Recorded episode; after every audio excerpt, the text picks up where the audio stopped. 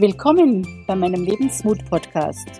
Ich bin Ursula Maria Ruf, die Mindset-Mentorin, die dir Mut macht für ein bemerkenswertes Leben mit mehr Liebe, mehr Lachen, mehr Gesundheit, mehr Fülle und Erfolg. Los geht's, lass dir Mut machen, denn aufgeben ist keine Option. Grüezi, Servus und Hallo bei der Folge 5 des Lebensmut-Podcasts. In den letzten Folgen ging es ja um die Formel für Selbstliebe. Erkenne dich, erfahre dich. Es kommen noch ein paar Episoden zu dem so, so wichtigen Thema, aber ich möchte diese Serie heute unterbrechen, weil ich dir in der Stadt-Episode versprochen habe, dass du mich besser kennenlernen wirst. Daher ist die Folge jetzt der erste Teil einer Trilogie, in der ich ganz viel aus meinem Leben erzähle. Es sind sehr, sehr persönliche Geschichten. Ich teile meine Gefühle mit dir auf eine ganz persönliche Art und Weise, wie so öffentlich eigentlich noch nie von diesen Dingen gesprochen habe. Und ich teile das, was ich erfahren und erlebt habe mit dir. Ich mache das, damit du mich eben kennenlernst, weil ich wünsche mir, dass du genau weißt, mit wem du es hier zu tun hast, wem du hier überhaupt zuhörst und dein Ohr leist. Und das mache ich aus folgendem Grund. Alles, was ich in meine Seminare, Webinare, in meine Vorträge, in meinem Podcast, in meinem Blog, in meinen Videos und allen Dingen, die ich so mache, weitergebe, sind ausschließlich Erfahrungen, die ich selber gemacht habe. Ich erzähle dir niemals was, was ich mir nur angelesen habe. Alles, was ich dir erzähle, habe ich selber erfahren und erlebt, weil einer meiner wichtigsten Werte ist es, authentisch zu sein. Ich kann dir nichts erzählen, was ich nicht selber erlebt habe. Und du darfst einen tiefen Einblick in mein Leben nehmen, voller Höhen und Tiefen und kannst aus den Dingen, die ich schon gelernt habe, erfahren und erlebt habe, Rückschlüsse für dich draus ziehen und schauen, was für dich stimmig ist und funktioniert und auch was du besser eben nicht machen solltest. Auf jeden Fall wirst du merken, dass es eine gute Entscheidung ist, genau zuzuhören, denn du kannst extrem viel dabei lernen. Im heutigen ersten Teil geht es um meine Kindheit. Du wirst anhand meiner Geschichte erkennen, wie sich Glaubenssätze und Denkmuster, wie sich Fixierungen entwickeln und wie wir bereit sind, unserer frühesten Kindheit durch die Erfahrungen, die wir gemacht haben, geprägt werden. Du wirst erfahren, warum ich bereits in der ersten Klasse zur Schulschwänzerin geworden bin und welche Auswirkungen das auf mein gesamtes Leben gehabt hat. Dabei bedenk bitte, dass ich immer aus meiner Sicht erzähle, meine Gefühle preisgebe. Es ist meine Wahrheit und muss nicht die Wahrheit anderer sein. Aber mal von Beginn an. Ich wurde an einem Sommertag mitten im Juni 1965 in Augsburg geboren. Meine Mutter schildert die Schwangerschaft mit mir als ja emotional sehr herausfordernd. Sie empfand eine Mischung aus Freude und Angst. Ein Jahr vorher wurde mein Bruder geboren und er hat eine Sehbehinderung und man wusste zu dem damaligen Zeitpunkt einfach nur nicht, welche Auswirkungen der Sauerstoffmangel bei seiner Geburt noch haben würde. Umso größer die Freude, dass ich dann gesund und zur Freude meines Vaters auch noch ein Mädel war. Ich war für meine Eltern wie übrigens meine Geschwister auch, etwas Besonderes. Ich war die älteste gesunde Tochter. Die ersten Jahre meines Lebens wohnten wir in einem Stadtteil von Augsburg. Meine Eltern waren bei meiner Geburt mit 22 und 24 noch recht jung, was damals aber durchaus normal war. Mein Vater hat sich gerade selbstständig gemacht, meine Mutter war Hausfrau und eben ganz Mama. Ein Jahr nach mir kam meine Schwester und wiederum ein Jahr später mein jüngerer Bruder zur Welt. Wir waren also vier Kinder. An die Geburt meines kleinen Bruders kann ich mich kurioserweise, obwohl er erst zwei Jahre alt war, erinnern. Mein Bruder kam als einziger von uns zu Hause zur Welt. Es war Hausgeburt. Und ich weiß nur ganz genau, wie mein Vater mich hochhob und mir das Baby in der Wiege zeigte. Für mich waren die ersten Jahre sehr idyllisch, geprägt vom Leben in einer großen Familie. Ich muss dazu sagen, meine Eltern hatten den ehemaligen Bauernhof meiner Großeltern übernommen. Dort hat mein Vater in der ehemaligen Scheune seine Werkstatt gehabt. Neben uns wohnten die Eltern und die Schwestern meines Vaters. Eine der Schwestern hatte ebenfalls drei Kinder, die in unserem Alter bzw. ein, zwei Jahre älter waren. Das heißt, wir waren immer viele Kinder und wir stellten allerhand an.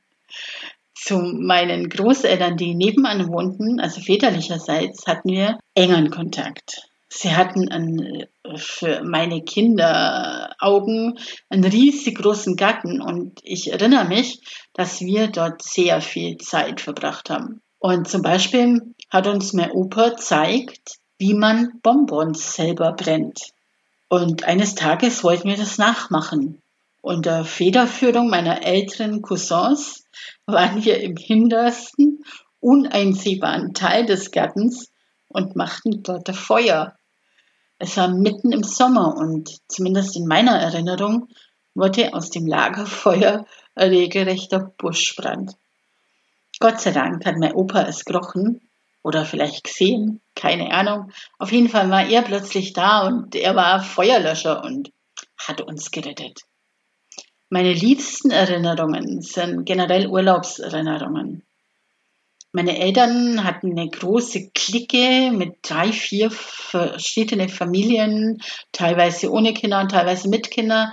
Auf jeden Fall fuhren wir mit der ganzen Clique meiner Eltern regelmäßig im Sommer zum Zelten nach Italien.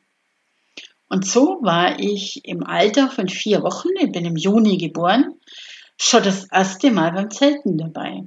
Daran erinnere ich mich natürlich nimmer. Aber ich kann mich ganz gut noch erinnern dran. Ich war gerade drei Jahre alt. Eines Tages wache ich in dem Zelt auf. Ich sehe meinen kleinen Bruder. Er war noch nicht ein Jahr alt. Und da war's. Über Nacht hatte er seinen ersten Zahn bekommen und ich habe das entdeckt. Klar, das musste ich natürlich sofort rum erzählen und in meiner Freude weckte ich den halben Campingplatz auf. Zu den Eltern meiner Mutter hatten wir auch ziemlich viel Kontakt. Sie hatten gerade in einem kleinen Dorf außerhalb Augsburgs gebaut. Meine Mutter war die einzige Tochter und ganz oft fuhren wir am Wochenende zu ihnen aufs Land. Ihr könnt jetzt stundenlang von dieser idyllischen, liebevollen Zeit sprechen. Aber ich kürze mal ab. Es war das Jahr 1971.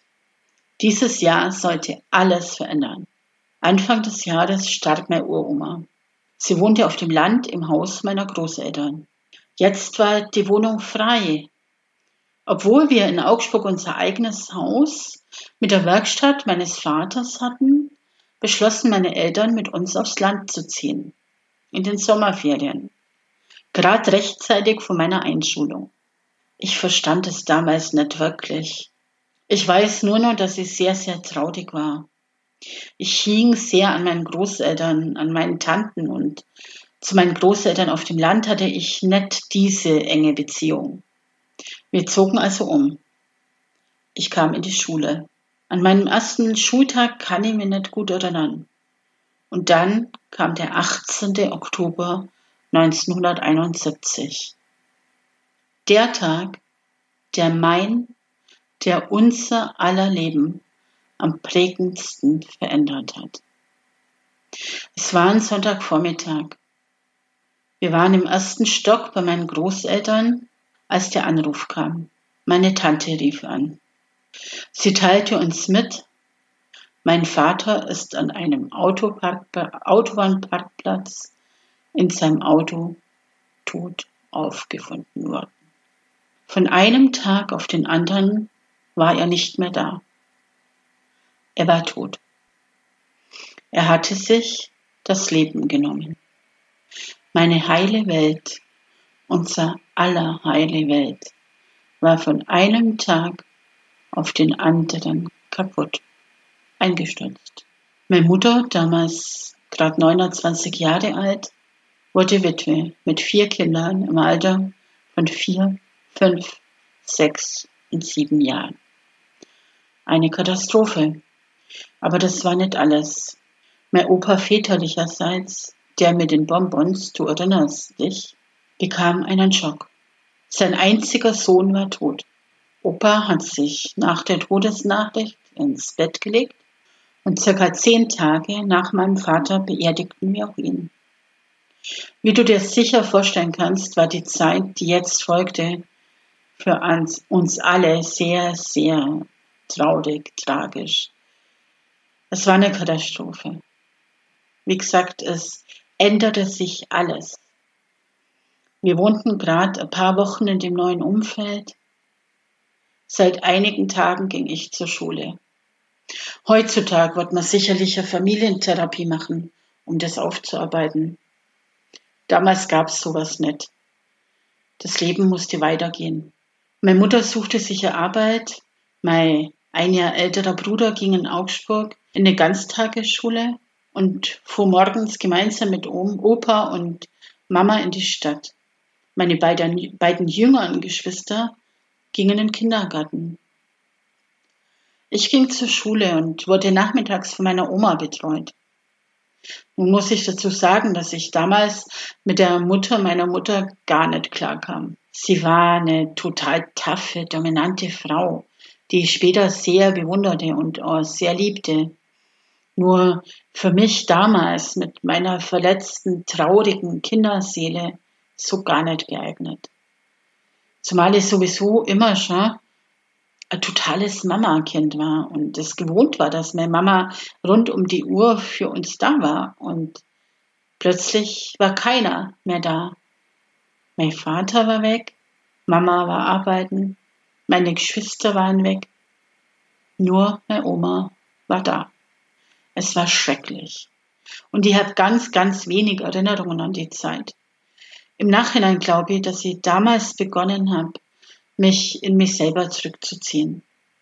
Alles mit mir selber auszumachen. Ich wollte und konnte ja meine Mama, die sowieso schon so viel Kummer hat, nicht nur mehr belasten. Zog mich in mich selber zurück. Die Trauer über den Verlust meines Vaters durfte und wollte ich nicht so zeigen und ganz insgeheim glaubte sowieso, ich hätte was falsch gemacht dass er nicht mehr da war. Ich habe zu dem Zeitpunkt die erste dicke Mauer um mein Herz gebaut. Ich fühlte mich einfach nur schrecklich. Mein Vater war tot. Einfach so. Hat er uns, hat er mich nicht geliebt, weil er einfach so gegangen ist? Zeitsprung. Knapp ein halbes Jahr später stellt uns meine Mutter den neuen Mann an ihrer Seite vor. Mein Opa hatte meine Mutter im Tischtennisverein angemeldet er wollte, dass sie wieder unter Menschen ging. Und dort lernte sie ihn kennen. Er war ihr Trainer. Sie lernten sich im März kennen und heirateten bereits im Juni. Ich konnte das damals nicht verstehen und im Gegensatz zu meinen Geschwistern zeigte ich das deutlich. Wir sollten von Anfang an Papa sagen und das widerstrebte mir. Ich hatte ja einen Papa Dabei war dieser Mann von Anfang an super nett zu uns und tat alles, um uns zu erobern. Heute sagt er, dass er sich sofort in uns alle verliebt hat und er Mama ohne uns wahrscheinlich gar nicht so schnell geheiratet hätte. Aber mit uns blieb ihm keine andere Wahl. Er wollte uns wieder ein Vater sein, auch im Bewusstsein, dass er nicht unser leiblicher Vater war, und wir sehr, sehr traurig und verletzt waren und uns allein gefühlt haben und erst lernen mussten, ihm zu vertrauen. Bei meinen Geschwistern hatte er im Grunde genommen ein leichtes Spiel. Bei mir nicht. Ich glaubte, ich müsse das Andenken an meinen Vater aufrechterhalten. Dabei haben meine Eltern, wie sie heute sagen, auch so schnell geheiratet, um gerade mir zu helfen. Sie sahen, wie unglücklich ich bei Oma war und Kurz nach der Heirat blieb meine Mama Gott sei Dank wieder daheim und kümmerte sich nach der Schule selber um mich, um uns. Aber ich wollte ja erzählen, warum ich bereits in der ersten Klasse die Schule schwänzte. Ich habe dir ja bereits berichtet, dass unter der Woche tagsüber die anderen im Kindergarten waren oder in der Arbeit und nur ich nachmittags bei Oma verbringen musste. Nur an den Wochenenden waren alle zu Hause. Meine Geschwister waren daheim, es war ja kein Kindergarten und keine Schule. Und meine, meine Mutter und mein Adoptivvater waren daheim. Alle waren daheim. Opa, Oma, nur ich nicht. Denn ich musste damals alle 14 Tage auch am Samstag zur Schule. Mein Adoptivvater kommt ursprünglich aus dem Bayerischen Wald. Er hat seiner Familie erst im Nachhinein erzählt, dass er eine Frau mit vier Kindern geheiratet hat. Und nun kam das Wochenende, an dem wir alle in den bayerischen Wald fahren wollten, damit er uns seiner Familie vorstellen konnte. Prompt hatte ich natürlich genau an dem Wochenende Schule. Woraufhin meine Mama zu meiner Lehrerin gegangen ist, um sie zu fragen, ob ich frei haben kann. Die Lehrerin, Frau Lutz, die ich übrigens total gemocht habe, verbot es, weil, und jetzt kommt's, ich in den letzten Wochen ja auch schon immer gefehlt hätte, da ich krank gewesen sei. Davon wusste meine Mama nix. Zu ihr hat ich gesagt, dass die Schule am Samstag ausgefallen sei. Ich habe also die Schule geschwänzt, weil ich wollte unbedingt bei meinen Eltern und Geschwistern bleiben, wenn sie schon alle daheim waren. Zur Strafe durfte ich nicht mit den Bayerischen Wald, musste zur Schule gehen und bei meinen Großeltern zu Hause bleiben. Das ist das erste Mal, dass ich mich innerhalb der Familie als Außenseiterin gefühlt habe. Die anderen verbrachten wohl ein wunderschönes Wochenende im Bayerischen Wald miteinander und kamen mit vielen gemeinsamen Erlebnissen und Erinnerungen glücklich wieder heim. Ich war in der Zeit bei Oma und Opa zu Hause. Es tat meiner Kinderseele unglaublich weh.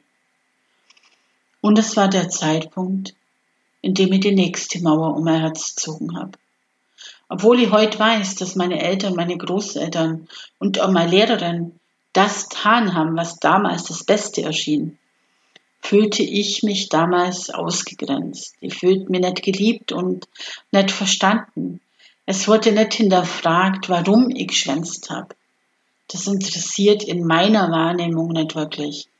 Meine kleine, verletzte, traurige Kinderseele sah damals keiner.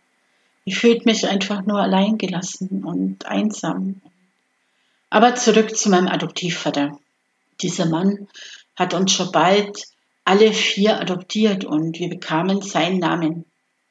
Es hat nur einige Zeit dauert, aber er hat es mit der Zeit geschafft, um mein Herz zu erobern. Ich bin mir zwar im Gegensatz zu meinen Geschwistern in jeder Minute bewusst, dass ihr nicht mein richtiger Vater ist.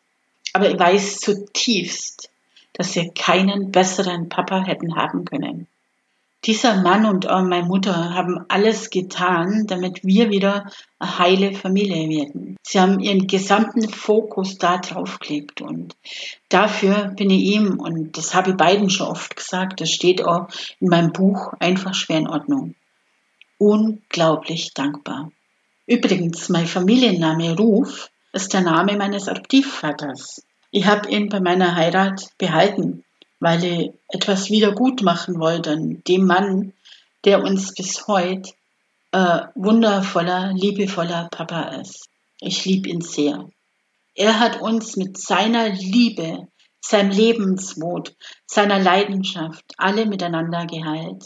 Er überschüttete uns alle mit so viel Liebe, Freude und Spaß, dass wir als Familie aus dieser Katastrophe alle heil rausgingen.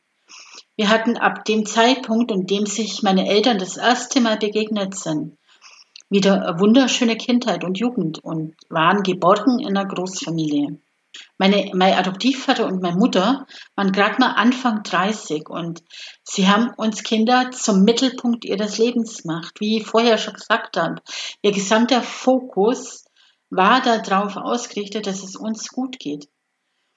Bei uns im Dorf hatten wir beide den Spitznamen Prinzen und Prinzessinnen, da wir für damalige Verhältnisse auch so behandelt wurden. Meine Eltern waren, war immer wichtig, dass wir glücklich sind. Dabei standen weder die Schulnoten im Vordergrund, nur das Aussehen. Es wurde uns immer vermittelt, dass wir, auch wenn unser Verhalten wirklich manchmal sehr grenzwertig war, sie haben uns vermittelt, dass wir in Ordnung sind, so wie wir sind. Mein Papa war Schichtarbeiter und Alleinverdiener. Meine Mama hat kurz nach der Hochzeit äh, Arbeiten aufgehört und war wieder Hausfrau. Wir hatten nie viel Geld. Klar, äh, Familie mit vier Kindern, damals in den 60er oder 70ern, ist natürlich herausfordernd. Aber wir hatten die Liebe meiner Eltern. Mein Papa hat durch die Schichtarbeit sehr viel Zeit gehabt, die wir miteinander verbrachten. Wir konnten uns keine großen Flugreisen und Hotelurlaube leisten. Also haben sich meine Eltern schon bald einen Wohnwagen gekauft und wir waren sehr oft damit unterwegs. Aber auch außerhalb der Urlaube hatten wir viel Spaß in der Großfamilie. Ähm, wir hatten unglaublich viel Spaß und Unfug im Kopf und vor allem mit meinem Vater, weil er ist bis heute nur das größte Kind und hat, er hat uns zu allerlei Schabernack verführt. Bei uns war also immer viel los. Freunde und Familie gingen ein und aus und wir waren selten allein. Leider hörten die Schicksalsschläge jedoch nicht auf. Und bereits zwei Jahre später erkrankte mein Opa mütterlicherseits, in dessen Haus wir ja mittlerweile lebten, an Lungenkrebs. Er wollte unbedingt daheim sterben und so haben wir ihn als Familie die letzten sechs Wochen seines Lebens begleitet. Und das war ein sehr einschneidendes Erlebnis, weil ich lernte den Tod zu hautnah kennen. Wir lernten kennen, was passiert, wenn ein Mann 1,90 oder er war auf jeden Fall riesig groß, mein Opa, und ist innerhalb von sechs Wochen regelrecht zerfallen. Aber wir lernten, dass der Tod etwas ganz Normales ist und zum Leben gehört. Nachdem mein Opa starb, wurde das Kinderzimmer im ersten Stock das bisher Opas Büro war, frei. Bis zu dem Zeitpunkt teilte ich mir ein kleines, winziges Zimmer mit meiner Schwester und nun meinten meine Eltern, es sei eine gute Idee, wenn ich als Ältere nach oben zu Oma ziehen würde. Ich bekam also mein eigenes Zimmer, worum mich zum Beispiel meine Brüder total beneideten, die gemeinsame Zimmer hatten. Meine Eltern wollten das Beste für mich und freuten sich total, mir die Möglichkeit zu geben, ein eigenes Zimmer zu haben. Ich war auf der einen Seite froh drüber, denn das Leben mit meiner Schwester war sehr, sagen wir mal, herausfordernd. Auf der anderen Seite, mein Zimmer war in der Wohnung meiner Oma. Es war eine abgeschlossene Wohnung, eine separate Wohnung. Und mit der Oma wie gesagt, zum damaligen Zeitpunkt. Ähm, später sollte sich das extremst ändern, kam mir nicht so besonders klar. Der Vorteil mit meinem eigenen Zimmer war, dass sie mich zurückziehen konnte, wann immer ihr wollt. Oma war oft unterwegs und war sowieso nie da, also hatte ich die Wohnung für mich. Ich war circa neun Jahre alt und hatte jetzt mein eigenes Reich und war durch die getrennte Wohnung und nicht mehr im Radius meiner Mutter. Sie wussten unten nicht, was ich gemacht habe oder eben auch nicht gemacht habe. Trotzdem fühlte ich mich gleichzeitig ab diesem Zeitpunkt nimmer wirklich zugehörig. Ich wurde zum Außenseiter, zur Beobachterin. Ich war die Zeugin dessen, was da unten in der Wohnung so los war. Und wenn ich Lust hatte, machte mit. Meist zog ich mir aber zurück und schloss mich damit selber aus. Das war die nächste Mauer, die um mein Herz baute. Ich fühlte mich abgelehnt, abgeschoben und wertlos. Ich zog mir meist in mein Zimmer zurück, verschlang regelrecht ein Buch nach dem anderen und fing schon damals an, Tagebuch zu schreiben. Beim Tagebuch konnte ich alles anvertrauen. Ich konnte mir meinen Schmerz, meine Trauer, meine Wut von der Seele schreiben. Damals lernte ich, wie wichtig es ist und wie gut es tut, sich alles aufzuschreiben. Dadurch wurde ich klarer und reflektierter. Ich arbeitete alles, also alles irgendwie über meine Schreiberei auf. Meine weitere Kindheit, Jugend und auch die Schulzeit verlief im Vergleich zu diesen einschneidenden Erlebnissen unspektakulär und reibungslos. Bin nicht so gern zur Schule gegangen. Schulzeit war sehr anstrengend für mich und ich war irgendwann froh, als sie vorbei war. Hab dann trotzdem weitergemacht in die weiterführende Schule und habe Kindergärtnerin gelernt. Aber dazu im nächsten Podcast mehr.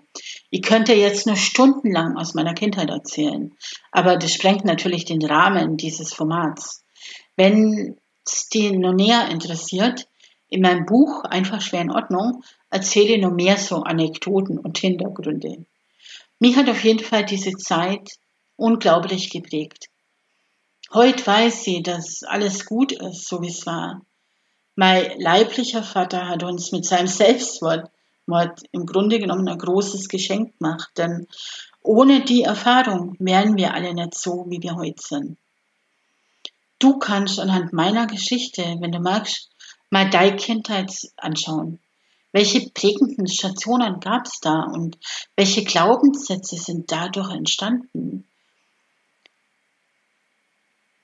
versuch mal auf Vorder die vordergründig negativen Begebenheiten nicht aus der Brille des Opfers mit Schuldzuweisungen oder so zu sehen, sondern schau dir an, was das Gute dran war, was du aus diesen Erfahrungen, aus diesen wertvollen Erfahrungen gelernt hast und wie diese wertvollen Erfahrungen dich geprägt haben.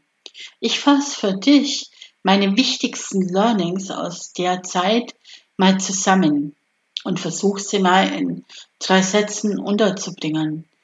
Erstens, aus jeder Krise, aus jedem Chaos kann was Wunderschönes kreiert werden. Wenn Chaos in deinem Leben herrscht, sortiert sich dein Leben neu und du darfst gespannt sein, was Schöneres und Besseres nachkommt. Zweitens, hab Vertrauen und du wirst geführt. Alles, was geschieht, hat seinen Sinn. Das Leben meint im Grunde genommen gut für dich und gut mit dir. Und der dritte und für mich wichtigste Punkt, bedingungslose Liebe heilt alle Wunden. Meine Mama ist mittlerweile fast 50 Jahre mit meinem Papa verheiratet. Sie leben ein sehr bewusstes, waches Leben und lieben sich wie am ersten Tag. Beide sind ganz, ganz große Vorbilder für mich und ich bin ihnen sehr dankbar für ihre Lebensleistung. Wir vier Geschwister stehen alle fest im Leben. Jeder für sich führt eine glückliche Beziehung, ist erfolgreich im Beruf und hat sich ein stabiles Leben aufgebaut. Mit einem gesunden Selbstbewusstsein, mit einem gesunden Selbstvertrauen. Und das ist, glaube ich, mit so einer Familiengeschichte alles andere als selbstverständlich. Und ich bin meinen Eltern unglaublich dankbar. Unglaublich, was die beiden und gemeinsam auch mit meinen Großeltern geleistet haben. Wenn du noch mehr über mich wissen möchtest, darfst du mir deine Fragen gern stellen und in Folge 10 werde dir über meinen beruflichen Werdegang erzählen. Ich werde dir erzählen, warum ich bereits mit 19 mich selbstständig gemacht habe und, wie ich gelernt habe, mich selber zu lieben. In der nächsten Folge geht es allerdings wieder um die Formel für Selbstliebe und den nächsten Baustein. Und das ist Selbstbewusstsein. Du wirst erfahren, wie du selbstbewusster werden kannst und so immer mehr zu dir selbst findest. Morgen, dem 26.08., beginnt übrigens unser Mut-Challenge. Sei du selbst, in der wir äh, Entdeckungsreise zu dir selber machen. Damit du lernst, den Diamanten in dir zu sehen Und du beginnst, diesen Diamanten zu schleifen, bis er in seiner vollen Schönheit glitzert und strahlt. Sei gern dabei und melde dich an unter www.mutakademie.de. Den Link und mehr Infos dazu findest du in den Show Notes. Wenn du die Folge später hörst, schau auf meine Website. Dort findest du die aktuellen Termine. Und wenn der Podcast dir gefallen hat, freue ich mich total über deine positive Bewertung bei iTunes oder Spotify oder auf meinem Blog und natürlich auch über deine Kommentare. Mehr Informationen über mich bekommst du auf meinem Blog unter ursulamariaruf.de. Tägliche Impulse und Inspirationen bekommst du auf Instagram und ein tägliches Live-Video auf Facebook. Wenn du magst, schreib mir gern unter dem heutigen Mutimpuls auf Facebook oder Instagram. Du bekommst ganz sicher eine Antwort. Ich freue mich sehr darüber, dass du mir dein Vertrauen und deine Zeit schenkst. Und nun, lass dir Mut machen. Aufgeben ist keine Option. Und wo ein Wille, da ein Weg. Und denk dran, schau, dass es dir gut geht. Denn du bist der wichtigste Mensch in deiner Welt. Und nur, wenn es dir gut geht, geht es deinem Umfeld auch gut. Bis bald.